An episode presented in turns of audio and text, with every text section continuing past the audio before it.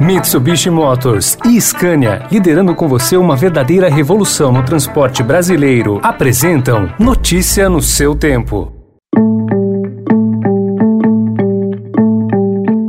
Oi, bem-vindo, bem-vinda. Começa agora mais uma edição do Notícia no seu tempo podcast produzido pela equipe de jornalismo do Estadão para você ouvir em poucos minutos as principais informações do jornal. Entre os destaques de hoje: Câmara aprova barreira a super salário no funcionalismo, relator do projeto que modifica o imposto de renda corta 30 bilhões de reais de carga tributária e Senado decide prorrogar CPI.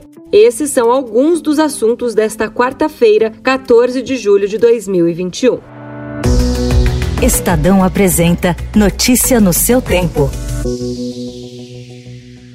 Todos os partidos a favor? Sim, presidente. Sim, presidente. Aqueles, Sim. Que, aqueles que forem a favor permaneçam como se encontram. Aprovado.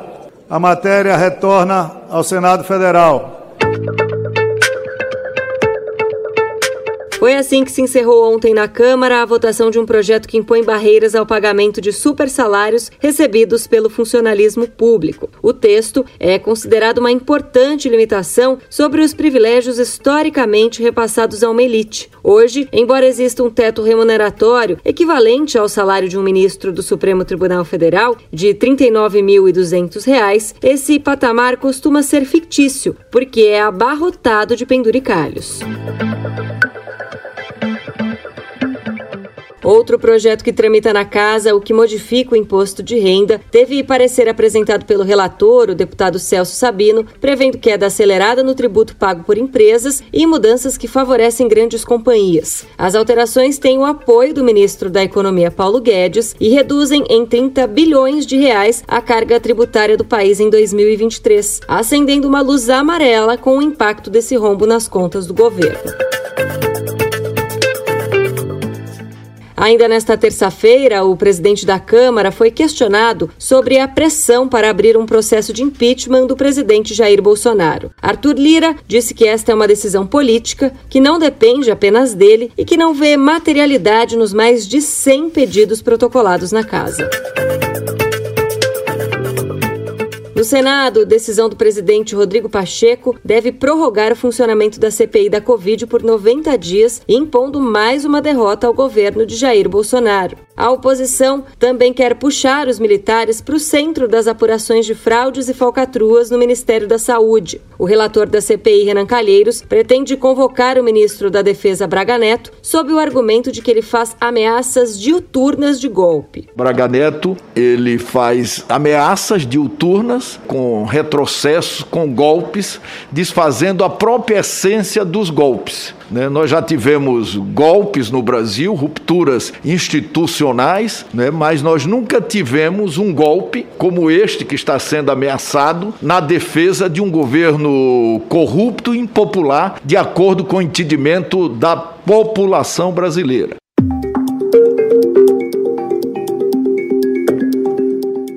O atual governo teve a primeira proposta de privatização aprovada pelo Congresso. O presidente Jair Bolsonaro sancionou ontem a medida provisória que viabiliza a privatização da Eletrobras, maior empresa de energia da América Latina. A operação está prevista para o primeiro trimestre de 2022. Governo federal decidiu excluir o Instituto Nacional de Pesquisas Espaciais, o INPE, vinculado ao Ministério da Ciência e Tecnologia, da atribuição de divulgar alertas sobre incêndios em todo o país. O órgão federal fazia há décadas esse trabalho crucial para orientar o combate às chamas e estimar o volume queimado em cada região. A partir de agora, o Instituto Nacional de Meteorologia, o INMET, ligado ao Ministério da Agricultura, será o responsável por divulgar essas informações, como explicou o diretor do Instituto, Miguel Ivan. Todos os relatórios do governo federal serão passados por esse sistema que está sendo organizado aqui, que provavelmente a gente vai ter uma regulação do Sistema Nacional de Meteorologia. Uma fala racista do vereador paulistano Arnaldo Faria de Sá provocou revolta anteontem durante a sessão plenária e com transmissão ao vivo. Eu vim ser secretário de governo no momento em que eu me preocupei com um negro, que era o Pito, o prefeito da capital, que estava sendo escorraçado. Eu estava preocupado com um negro de verdade, um negro de alma branca, como as pessoas costumam dizer. A declaração sobre o ex-prefeito de São Paulo, Celso Pita, gerou protestos de parlamentares de vários partidos, como o PSOL, PSDB, PT e Novo, além de uma exigência de retratação, ainda na sessão, pelo presidente da Câmara, Milton Leite. Notícia no seu tempo. As principais notícias do dia no jornal O Estado de São Paulo. E em 20 segundos, ambulantes lotam brás e calçadas da Avenida Paulista em São Paulo. E lista de finalistas do M repleta de grandes duelos.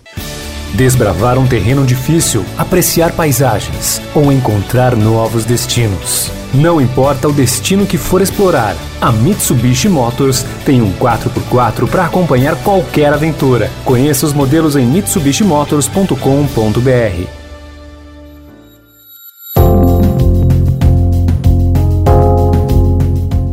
A Avenida Paulista e outras ruas tradicionais do comércio paulistano voltaram a conviver com aglomerações de vendedores ambulantes. Empurrado pelo cenário de perda de renda e desemprego durante a pandemia, o agravamento da informalidade contrasta com a alta em apreensões realizadas pela prefeitura no ano passado e com o um movimento ainda abaixo de clientes. The time is never right to attempt migration by sea. To those who risk their lives doing so, this risk is not worth taking. Allow me to be clear. If you take to the sea, you will not come to the United States.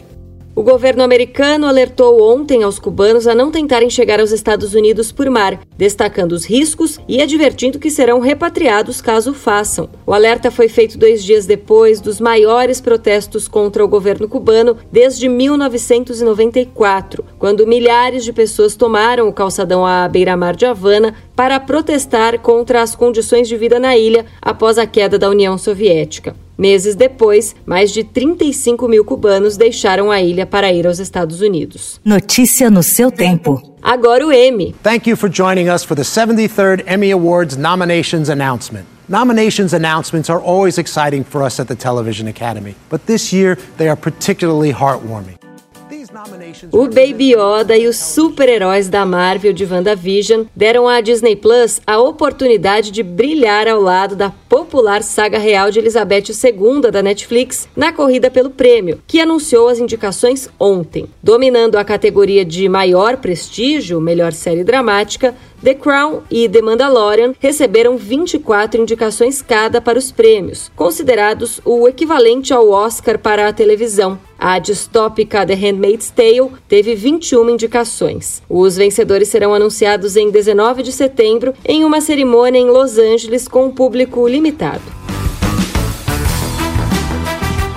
Essa foi mais uma edição do Notícia no seu tempo. A apresentação e o roteiro são meus, Adriana Simino, a produção e a finalização da Mônica Herculano e o editor de núcleo de áudio é Emanuel Bonfim. Amanhã, a partir das 5 da manhã, tem mais um resumo das notícias do Estadão para você começar o dia bem informado. Obrigada pela companhia e até lá. Você ouviu Notícia no seu tempo. Notícia no seu tempo. Oferecimento Mitsubishi Motors e Scania, liderando com você uma verdadeira revolução no transporte brasileiro rumo a um setor mais sustentável para os negócios, as pessoas e o meio ambiente. Acesse www.soluçõesescania.com.br e saiba mais.